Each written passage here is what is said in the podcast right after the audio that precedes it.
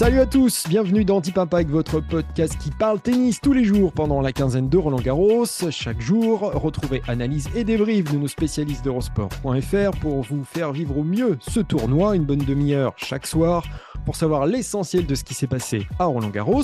Je suis Sébastien Petit, à mes côtés, notre consultant tout-terrain Arnaud Di Pasquale. Salut Salut Seb Accompagné du journaliste Eurosport Laurent Vergne. Salut à toi Salut, pas tout terrain, mais essaye quand même. Voilà. Lionel Smith, c'est pour ça. Bientôt. Au menu ce dimanche, retour sur les huitièmes de finale qui vous ont marqué, messieurs, notamment ce duel tant attendu entre Alcaraz et Musetti. La stade de notre partenaire G7 Mat portera sur Novak Djokovic, l'autre terreur de Roland Garros. Nous vous dirons pourquoi.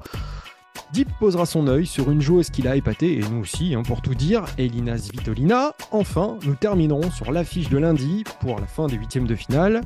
Holger Rune contre Francisco Cerundulo.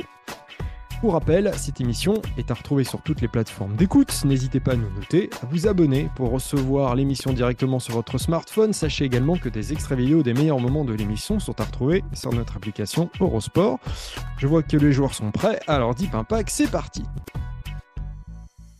dans notre première partie, retour donc sur ce match des huitièmes de finale entre Carlos Alcaraz et Lorenzo Musetti. On s'attendait à un choc superbe.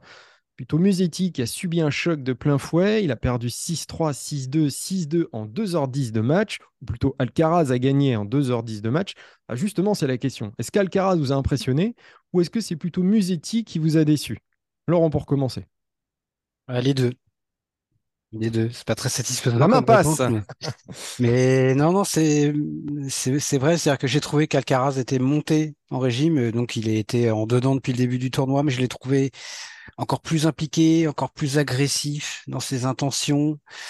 Euh, je pense qu'il savait que la menace était potentiellement euh, plus grande, même que contre Chapovalov, par exemple. Et là, vraiment, il l'a dit d'ailleurs, hein, qu'il avait fait probablement son meilleur match depuis le début du tournoi. Donc, je, pense que quand il est comme ça, sur Terre, qui peut le battre euh, Peut-être Novak Djokovic, peut-être euh, à, coup sûr un Nadal euh, de, à 100% physiquement, mais là vraiment, euh, il a franchi un, il est monté vraiment d'un ou deux crans aujourd'hui. J'ai été très impressionné, mais à l'inverse, j'ai été très très déçu par Lorenzo Musetti. Hein. On en a parlé assez longuement hier déjà avec Arnaud et Adrien.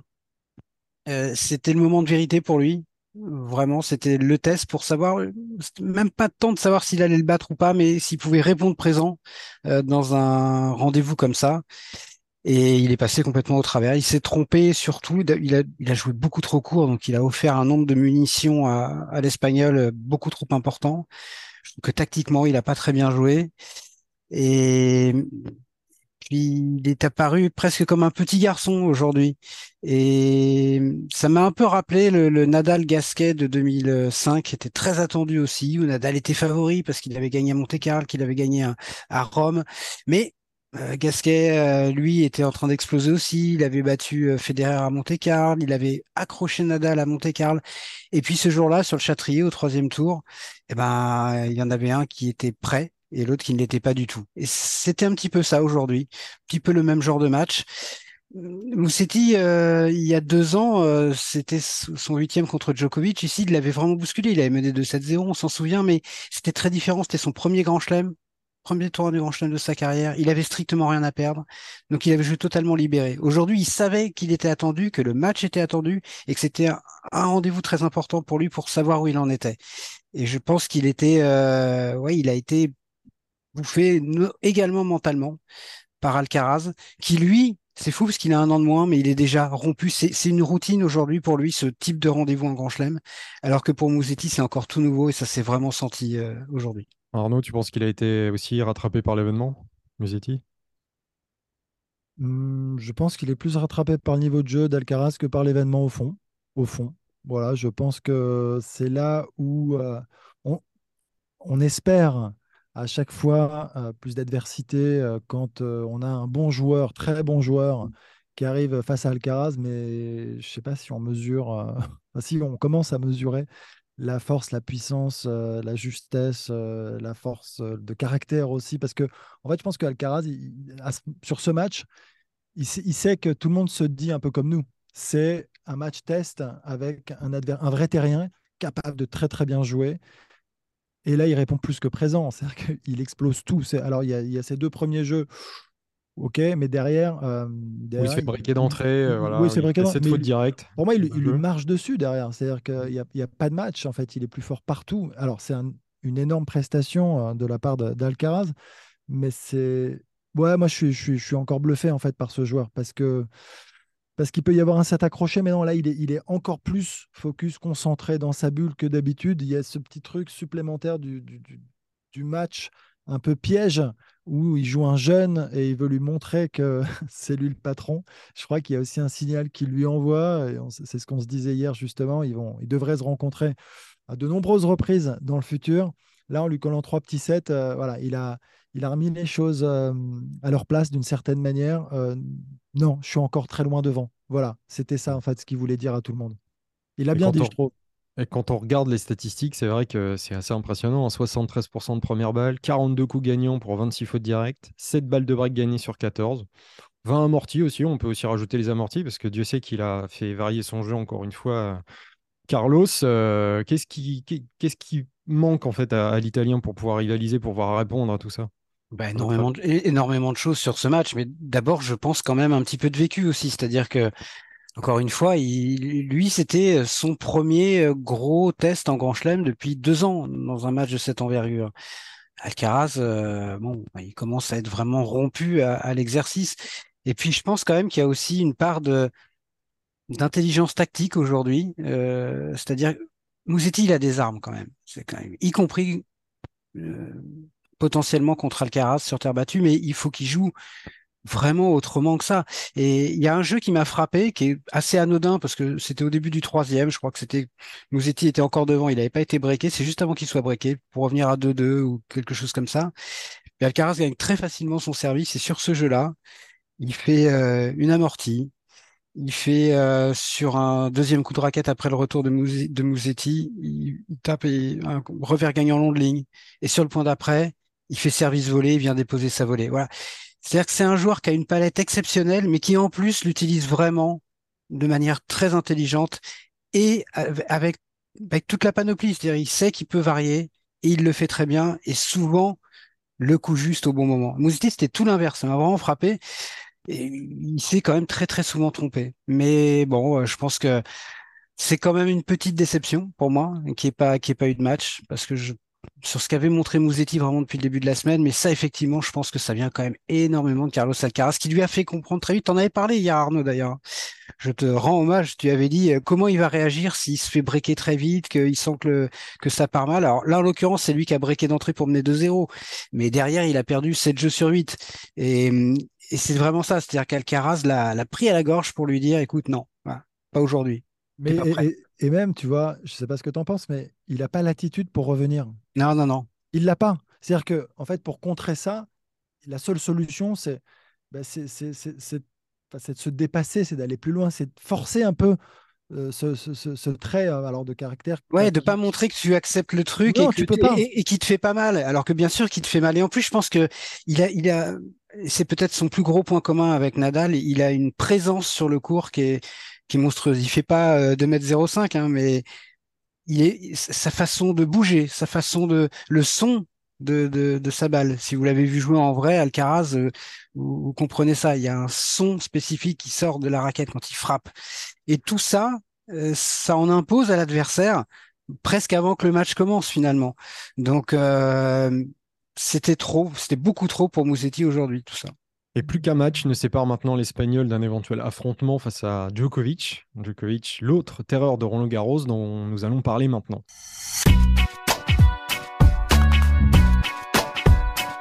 Donc, euh, autre résultat marquant de ce dimanche, la qualification de Djokovic pour les quarts de finale. Et au-delà du résultat expéditif face à Varias, battu 3, 2 et 2, c'est sa série à Roland Garros que la stade de notre partenaire Je Mat souligne ce dimanche. Le Serbe s'est qualifié pour son 14e quart de finale consécutif à Roland Garros. C'est un record dans un même tournoi du Grand Chelem. Devant Connors, qui avait fait 13 quarts consécutifs à l'US Open, et Ivan Lendl aussi, 11 quarts consécutifs à l'US Open. Voilà, donc pour info, c'est aussi son 55e quart de finale en Grand Chelem en carrière pour, euh, pour Djokovic, à trois longueurs du record de, Roger Federer. On a souvent souligné la longévité de Djokovic sur ces dix dernières années, qui n'est plus à démontrer, mais à Roland Garros, est-ce que ce chiffre vous étonne, Arnaud? Bah, il étonne, tu veux dire ce qu'il étonne, je ne sais pas si c'est le terme, en tout cas, il est monstrueux, c'est hallucinant, non? C'est stratosphérique. Et en fait, en fait, quand on met tous les chiffres un plus en avant, ça, devient vertigineux tout ça quand même. Hein. Mmh. je, ouais, j'ai pas envie de relancer le débat du GOAT, mais j'ai quand même l'impression quand même s'il joue. Non, je sais, mais juste si, s'il joue, s'il arrive à jouer encore 2-3 ans avec cet état de forme, franchement, il va distancer très probablement Nadal, Federer et, tout le monde, enfin, et, de loin. Non? Je, donc, il y a un moment, le résultat, il, il compte, il compte plus que tout mmh. peut-être. Je sais pas, je, voilà. Mais c'est moi, je, je suis admiratif évidemment cette rage qui lui revient à chaque fois dans ces moments importants, cette parce qu'il n'est pas toujours dans les meilleures dispositions, mais les grands chelems, là, c'est devenu par définition l'objectif numéro un. Et quand il a ça en tête, c'est obsessionnel. Enfin, il... il est toujours là. Il passe, passe pas à côté. Bah, la preuve, il passe pas jamais à côté. Jamais. C'est monstrueux. C'est monstrueux. Il est toujours là et il y a les 14 de suite. La dernière fois qu'il a perdu avant l'écart, c'était, je crois, contre Jürgen Melzer en 2009, si je me souviens bien. Je crois, que c'était Melzer au troisième tour. Et sachant que les trois années d'avant, il était aussi en quart en 2006, 2007, 2008. Donc ça veut dire que sur les 18 derniers Roland Garros, il a été 17 fois en quart. Euh, c'est le nouveau record. Il dépasse euh, Nadal qui en avait fait 16. Et moi, évidemment, euh, ces, garçons, là, les, les, les Nadal, les Federer, un degré moins de Murray, sur la constance, moi, c'est toujours ce qui m'a le plus impressionné. Peut-être encore plus que le fait de gagner 20 ou 22 titres du Grand Chelem, ou peut-être bientôt plus pour, pour Djokovic. Parce que c'est marrant, voilà, moi, je peux penser aux 23 demi-finales consécutives de Federer en Grand Chelem, par exemple. Faire 14 fois, t'imagines combien le nombre de joueurs qui font un ou deux quarts de finale à, Roland Garros ou dans un autre Grand Chelem et, qui, sont déjà très contents de faire ça. Hein. Lui, c'est une routine absolue. Et l'autre jour, c'était Tanasi Kokinakis après sa victoire contre Vavrinka, qui s'était donc hissé au troisième tour, où il a perdu ensuite contre Kachanov. Et, quand on lui demandait si euh, un quart, une demi, c'était quelque chose qui, était dans ses cordes, ici ou ailleurs, il disait mais euh, ce sport est tellement dur. Et là, je viens de gagner deux matchs. Euh, je suis au troisième tour. Et ça m'a l'air déjà tellement d'efforts pour arriver là qu'il dit c'est là que je me rends compte que les autres, les autres c'était le Big Free. c'est vraiment des martiens parce que euh, il suffit d'un jour même moins bien, ils ont une telle marge, où ils avaient pour d'autres, pour certains, pour Federer, que euh, c'est presque impossible de les voir perdre euh, les défaites avant les huitièmes ou, ou les quarts en Grand Chelem, tu les comptes sur les, sur les doigts d'une main. Et c'est vrai que ce qui est fou, c'est que pour 17 quarts pour l'instant pour seulement deux titres, et tu te dis que si Raphaël Nadal n'avait pas existé, ah, il en aurait peut-être gagné 8 ou 10 des, des, Roland Garros. Il n'y a, que deux joueurs qui l'ont empêché d'accéder à la finale depuis, 2000, depuis 2011. Il a perdu en demi contre Federer en 2011 et contre Cecchinato en quart et Tim. Il y en a trois. Voilà. Sinon, il a perdu que contre Nadal en finale ou en demi. c'est absolument hallucinant. Tu peux te... Je crois qu'il a perdu sept fois contre Nadal. Donc tu pourrais potentiellement lui rajouter, aller sur les 7, 5 euh, ou 6 euh, Roland Garros. Et en tout cas, euh, on va pas se mentir, hein, ce match face à, face à Alcaraz, on l'attend avec impatience. Ce sera sans doute le, match du tournoi. Mais, Surtout après ce qu'on vient de voir aujourd'hui. C'est-à-dire qu'on pouvait se dire, ah, est-ce que Musetti peut... Alors il reste Karen Kachanov pour, pour Djoko. Vous le voyez un peu chatouiller euh, Djokovic, euh, Kachanov, qui, perd, qui a perdu 8 euh, matchs sur 9 face à Djokovic. Ah, il l'avait battu en finale à Bercy, mais c'était un match particulier parce que Djokovic avait joué une demi monstrueuse contre Federer la veille, qui, qui l'avait clairement entamé physiquement. Non, je pense que Kachanov, ça, risque d'être un, peu toujours la même histoire dans ce type de match, c'est-à-dire un peu comme contre Tsitsipas à, à, à Melbourne récemment il peut peut-être lui prendre un set sur un petit passage à vide de Joko. Plus, j'ai beaucoup de mal à l'imaginer quand même. Ça paraît compliqué. Je sais pas ce que tu en penses, Arnaud. je suis complètement, aligné avec toi. C'est ça, en fait. Il y a trop de réponses. Il a trop de réponses, hein, Djoko. Euh, et en effet, ouais, sur, sur un malentendu, sur un gros set de Kachanov et une petite baisse de régime, le classique, parce que c'est dur de- de- d'enchaîner, de, gagner trois sets de suite. Et donc, euh, pouvoir glaner un set, oui, clairement. Après, aller au-delà, non, c'est- j'ai du mal à, à y croire au regard, encore une fois, de ce qu'a montré euh, Djoko depuis le début du tournoi. Ouais. Et surtout depuis ce match contre Davidovich Fokina, je pense a vraiment lancé sa quinzaine. Ça, ça lui a fait du bien. Il en a bien, bien bavé. Euh, on avait parlé la veille de- des- matchs en trois, des victoires en 3-7 ou en 4-7 qui, on disait que parfois, euh, il y a des matchs en 3-7 qui sont beaucoup, beaucoup plus durs que certains matchs en 4. C'était vraiment le cas. Euh, il était bougon ce jour-là, il n'était pas à l'aise dans les conditions. Et euh, Davidovich Fokina lui a posé beaucoup de problèmes. Il servait pas bien, mais à l'arrivée, même si ça a été très long, il gagne en 3-7. Et ça, je pense que pour la confiance, c'était quand même euh, l'idéal pour lui un match comme ça. On continue euh, dans les résultats marquants de ce dimanche. Euh, Arnaud, tu as voulu t'arrêter sur une joueuse en particulier. Elina Bah oui. Mais oui, euh, Sébastien, c'est la fête des, des mères aujourd'hui. Donc, euh, Elina Svitolina a été. N'as pas oublié, que- c'est bien. mais bien sûr, plus que récompensée, euh, avec une magnifique victoire, une qualification en quart de finale. Elle, elle rejoue très bien. Euh, Elina Svitolina, elle a le public derrière elle. Pourquoi? Hum, Allez savoir. Euh, mais, euh, mais je trouve que c'est c'est une belle histoire. Euh, après avoir bah, arrêté, elle a donné naissance à, à un enfant, elle revient, ça prend du temps, c'est pas facile. Elle gagne Strasbourg avant d'arriver, donc elle regagne des matchs. Alors, pas contre des adversaires forcément, encore une fois, très bien classés, mais il y a des victoires et de la confiance. Et là, elle arrive et elle les enchaîne avec euh, ouais, cette euh, impression qu'elle peut donner d'être d'être en mission. là. Et, et- et c'est beau à voir, parce que bon, après, c'est- elle a toujours été battante, bacarreuse comme jamais, et on voit toute son opiniâtreté là ressortir, rejaillir. Euh, ça a été dur là. hein. La conclusion était compliquée Ah oui. pour elle. Voilà, oui. C'était pas peu, hein. Ah, Elle a servi deux fois pour le match face à Ouais, ça, ça- elle, elle en a vécu plein des matchs comme ça, elle. Souvent, ça lui arrive parce que c'est pas une fille qui a un jeu avec euh, des coups qui, qui sont percutants, forcément. Donc, euh, c'est c'est euh, c'est c'est toujours dans la douleur. C'est toujours, et donc, beaucoup d'émotions, forcément. C'est toujours à- avec beaucoup de sueur, en fait. Et là, c'est ce qui s'est encore passé. Puis elle est encore en course et c'est génial. Et puis voilà, il y avait évidemment Gaël Monfils dans les, dans les tribunes pour la soutenir et, et- et tout le public Ah ouais, qui maintenant vraiment. la suit aussi. Ah Ah, ouais, ben, C'était la dernière française en liste. ça. En liste, pardon. Mais C'était d'ailleurs, on peut Voilà, dire, c'était mon fils, dire. mon fils est en quart de finale. Voilà, ça c'est la blague. Voilà. Bah, bah, elle s'appelle, elle est mariée, ils sont Oui, mariés. bien sûr, bien sûr, Bon. bien sûr. Après, ce qui est rigolo, c'est avant de gagner Strasbourg, elle a fait, euh, elle a remis le pied aussi à l'étrier à Saint-Malo euh, sur un tournoi WTA 125 où elle avait atteint aussi les, les demi-finales. Donc euh, voilà, la, la- la France lui réussit, mais bon, de l'avoir en quart de finale de Roland Garros, c'est quand même une surprise. Ah bah, c'est une énorme surprise. Elle, elle, elle pensait même pas passer un, deux tours. Elle espérait passer un tour, euh, Elina Svitolina. Donc, euh, oui, oui, c'est une très grosse surprise. C'est peut-être la belle histoire de, de ce Roland Garros, hommes et femmes confondus. En tout cas, pour l'instant, je pense que c'est, ouais, c'est, c'est la feel good story de, de cette quinzaine. Alors, en plus, il y a le côté Gaël Monfils qui, euh, très probablement l'aide à euh, bien avoir le soutien du public, mais euh, c'était pas mal déjà l'autre jour sur Simone Mathieu, mais là vraiment c'était Elina, Elina, euh, le, le Lenglen a poussé comme si c'était une joueuse française, très clairement. Euh, maintenant, je pense que bon, ça va être dur d'aller euh, beaucoup beaucoup plus loin pour elle, parce que bah, il y a des clientes qui vont peut-être arriver.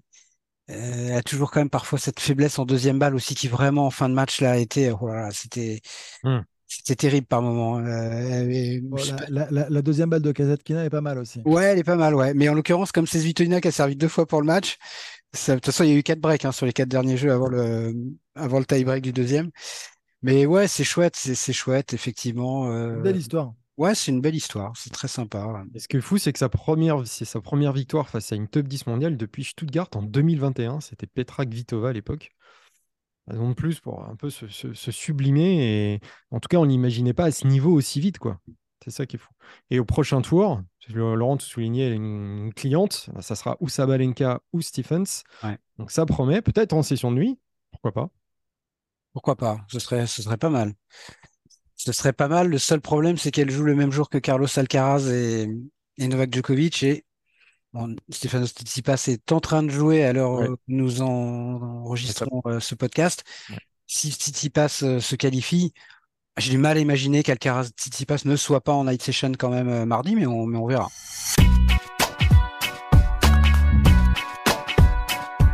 Alors pour finir, on va prendre la direction du programme de lundi avec les derniers huitièmes de finale dames et messieurs et à l'affiche sur laquelle nous allons nous arrêter maintenant est Holger Rune contre Francisco Cerundulo. Il sera, ce match sera en deuxième rotation du cours Suzanne Langlen, donc sans doute en début d'après-midi. Ce sera leur première confrontation euh, l'un contre l'autre. Mais euh, voilà, donc Rune, 20 ans, sixième mondial, quart de finaliste euh, à Roland Garros l'année dernière. Face à lui, celui qui a fait taire Taylor Fritz, Cerundolo, 24 ans, 23e mondial, quart de finaliste à Rome, après une victoire sur Sinner. Arnaud, comment est-ce que tu, vois cette rencontre?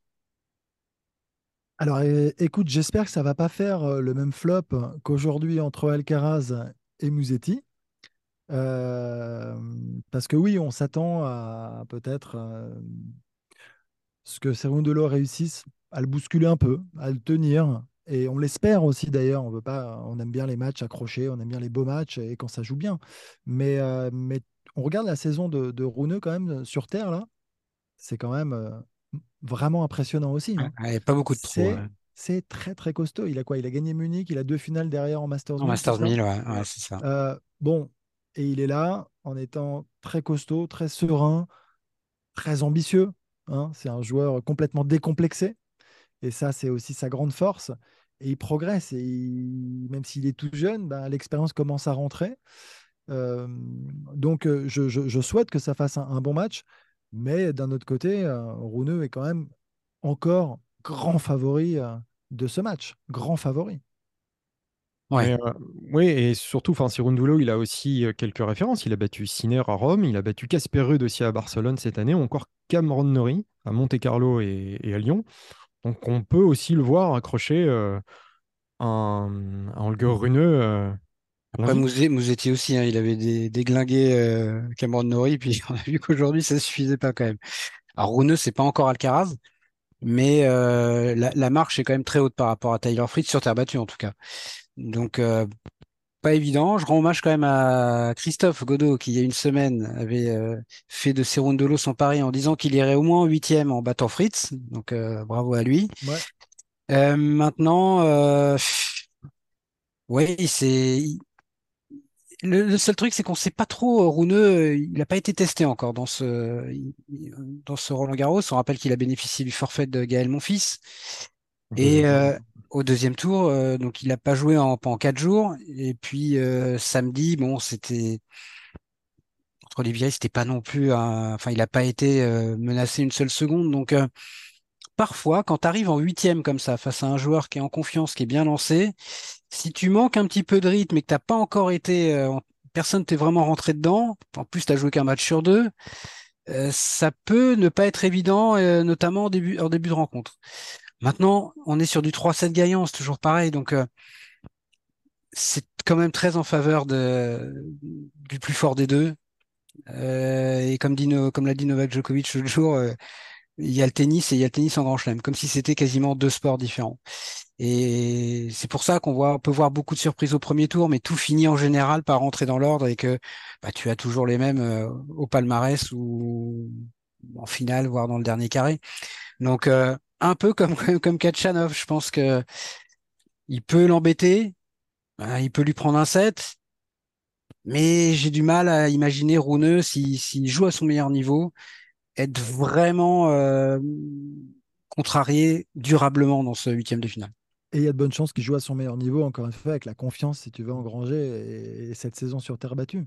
Enfin, vraiment, enfin, il y, a, quand ah ouais, quand, bah, il a gagné. Je pense que personne n'a gagné plus de matchs que lui. Je pense sur terre battue euh, en ce printemps. en partie parce que beaucoup n'ont pas joué tous les tournois, comme Alcaraz qui n'a pas joué à Monte Carlo, euh, ou Rome d'ailleurs, Mhm. euh, comme Joko. Voilà, donc évidemment, cette stat ne veut pas forcément dire grand-chose, si ce n'est que lui a été très performant, même s'il lui a manqué quelque chose pour euh, gagner les titres. Ça, on en reparlera peut-être plus tard. Mhm. S'il va en demi, s'il va en finale, ça peut être un problème. Ces finales perdues récemment.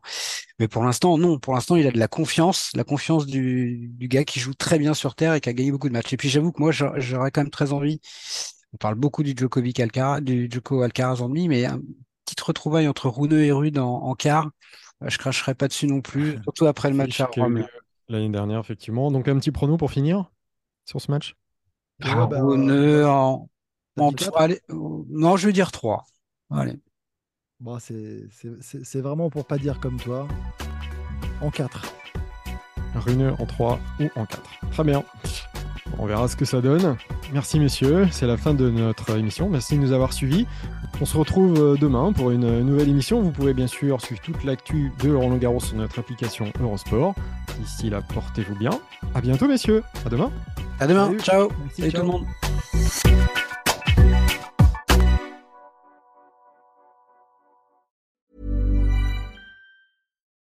Join us today during the Jeep Celebration event. Right now, get 20% below MSRP for an average of 15178 under MSRP on the purchase of a 2023 Jeep Grand Cherokee Overland 4xE or Summit 4xE. Not compatible with lease offers or with any other consumer incentive offers. 15,178 average based on 20% below average MSRP from all 2023 Grand Cherokee Overland 4xE and Summit 4xE models in dealer stock. Residency restrictions apply. Take retail delivery from dealer stock by 4 1. Jeep is a registered trademark.